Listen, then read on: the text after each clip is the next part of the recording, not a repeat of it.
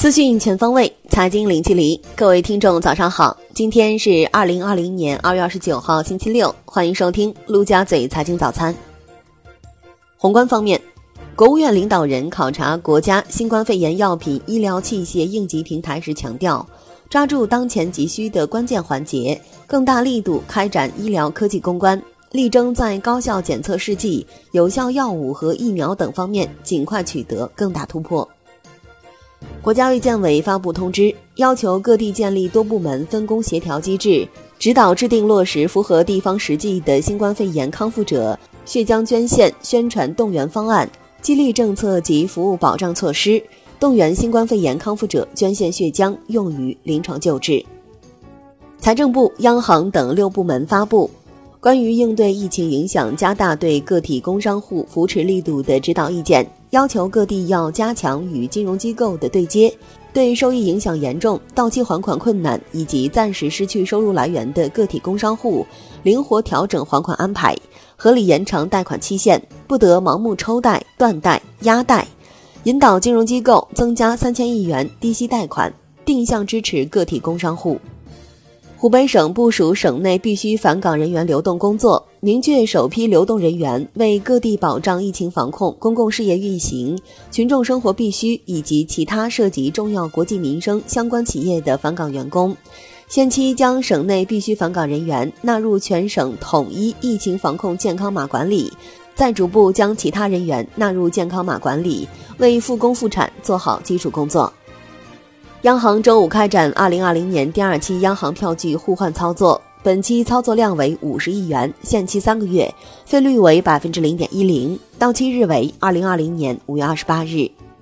央行公告称，目前银行体系流动性总量处于合理充裕水平，周五不开展逆回购操作。万德数据显示，当日无逆回购到期，央行公开市场本周有三千亿元逆回购到期，本周末进行逆回购操作。因此，本周净回笼三千亿元。中国经济总量逼近一百万亿元大关。二零一九年国民经济和社会发展统计公报显示，初步核算，二零一九年我国国内生产总值九十九万零八百六十五亿元，按年平均汇率折算达到十四点四万亿美元，稳居世界第二位。人均国内生产总值首次突破一万美元大关。二零一九年，我国国内生产总值比上年增长百分之六点一，明显高于全球经济增速，在经济总量一万亿美元以上的经济体中位居第一，对世界经济增长贡献率达百分之三十左右，持续成为推动世界经济增长的主要动力源。交通运输部发布关于分区分级科学做好疫情防控期间城乡道路运输服务保障工作的通知。要求低风险地区要按照外防输入原则，立即全面恢复城乡道路运输服务。湖北省要继续实行严格的离汉离鄂通道管控措施。北京再发十二条通告，进一步严格疫情防控。通告称，各单位对目前滞留在湖北等疫情高发地区的人员，要逐一联系，明确未经允许暂不返京的要求。世界卫生组织总干事谭德赛表示，预计首批新冠肺炎疫苗的结果将在数周内出现。国内股市方面，A 股大幅回调，题材股全线下挫，科技股领跌。上证指数收盘跌百分之三点七一，报两千八百八十点三点；深证成指跌百分之四点八，创业板指跌百分之五点七。两市成交额连续八个交易日破万亿。本周北向资金累计净流出二百九十三点四一亿元。单周净流出额为历史次高，二月累计净流入一百一十五点八四亿元。恒指单边走弱，收跌百分之二点四二，盘中一度下破两万六千点，创去年十月以来新低。本周累跌百分之四点三二，全日大市成交激增至一千六百八十一点九亿港元。恒生国际指数跌百分之二点七四，周累跌百分之四点五三。证监会表示。为便利上市公司募集配套资金、抗击疫情、恢复生产，允许上市公司履行内部决策程序后，对配套融资部分做适当调整。下一步继续抓好疫情防控，加快审核进度，提高审核效率，做到受理不停、审核不停，支持上市公司健康发展。证监会发布证券期货业投资者权益相关数据的内容和格式。第一部分：证券期货合约要素。证券期货业投资者识别码等六项金融行业标准自公布之日起实行。证监会核发三家企业 IPO 批文，分别为爱丽家居、天健科技、建科机械，未披露筹资金额。广东豪美新材、三人行传媒首发申请将于三月五日上会。深交所对主板中小企业板上市公司规范运作指引进行修改，形成深交所上市公司规范运作指引（二零二零年修订），适用于股票在深交所主板中小企业板上市的公司，三月一日起实行。国内股票型 ETF 规模由二零一九年年底的五千五百零八亿元增至六千零四十亿元，首度跨上六千亿关口。金融方面，银保监会消息，近期将出台对中小微企业贷款实施临时性延期还本付息的政策，进一步疏解企业，特别是民营小微企业困难，为疫情防控、复工复产和实体经济发展提供精准金融服务。银行业金融机构为抗击疫情提供信贷支持超过一万亿元，保险公司捐赠风险保额达十五点七万亿元。楼市方面，苏州出台四项措施稳楼市，项目完成百分之二十五以上投资即可申请预售。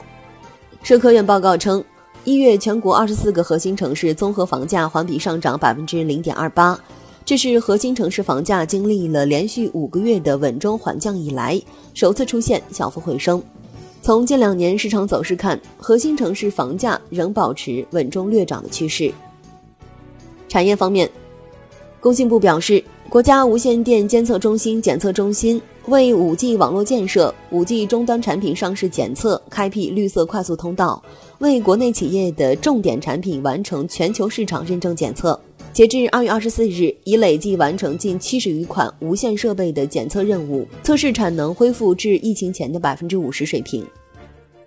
农业农村部等六部门发文，要求加强动物病原微生物实验活动监管，严格实验活动生物安全承诺制度和实验活动情况报告制度，加强菌种和样本的采集、运输、接收、使用、保存、销毁的全链条安全管理和对外交流管理。海外方面，世卫组织总干事谭德赛在日内瓦宣布，将新冠肺炎全球风险级别提高为非常高。此前，新冠肺炎全球风险级别为高风险。谭德赛表示，鉴于目前新冠肺炎在全球多个国家蔓延，中国境外已有四千三百五十一例病例，且有越来越多国家出现疫情，故提高新冠肺炎全球风险级别。美联储主席鲍威尔就新冠肺炎病毒发表声明称，美国经济基本面保持强劲，正监控新冠肺炎疫情的发展，将在合适的时候采取行动。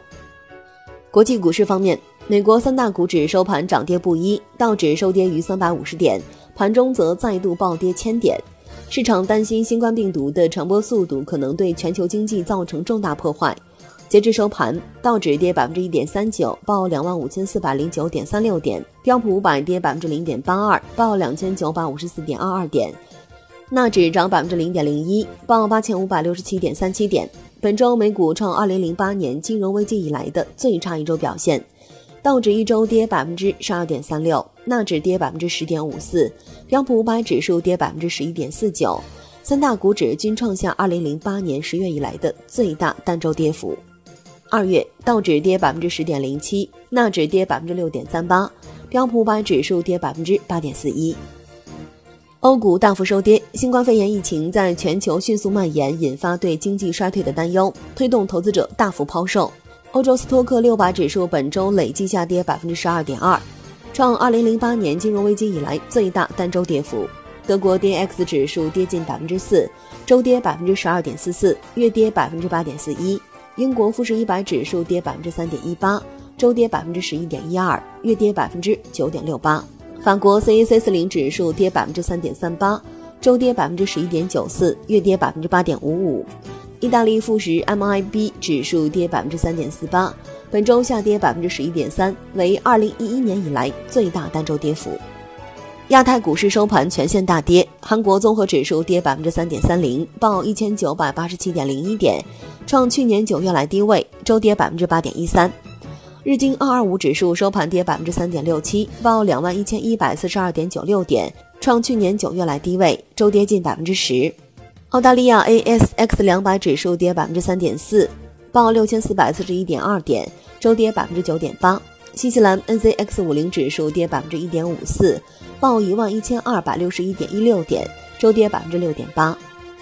商品方面，国际油价大幅收跌，NYMEX 原油期货跌百分之三点八九，报四十五点二六美元每桶，周跌百分之十五点二，二月累计跌百分之十二点二。布油跌百分之三点三六，报四十九点九九美元每桶，周跌百分之十三点七，创二零一六年以来最大周跌幅。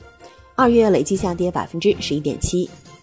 COMEX 黄金期货收跌百分之三点四，创近七年最大跌幅。COMEX 白银期货收跌百分之六。伦敦基本金属收盘涨跌不一，LME 期铜跌百分之一点一九，报五千五百八十八点五美元每吨；LME 期锌跌百分之零点二二，报两千零二十一美元每吨；LME 期镍跌百分之一点二五，报一万两千二百二十五美元每吨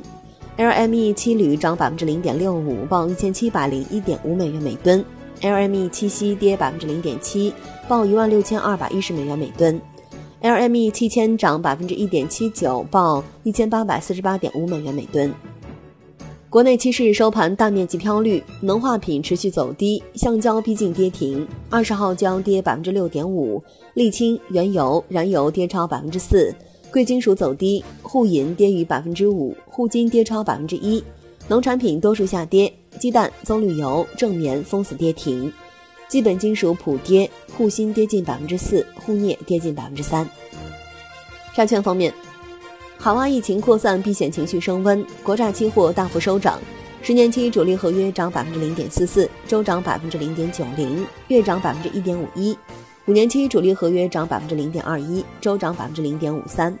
银行间现券收益率下行四个基点左右。银行间资金面整体宽松均衡，因跨越原因，隔夜回购利率明显反弹。外汇方面，周五在岸人民币对美元十六点三十分收盘报六点九八九六，较上一交易日涨二百六十五个基点，本周累计上涨四百九十个基点。交易员表示，美元指数下探三周新低，人民币获得部分提振，人民币对美元中间价调升一百四十九个基点，报七点零零六六。好的，以上就是今天陆家嘴财经早餐的精华内容。我是亚丽，我们下期节目再见。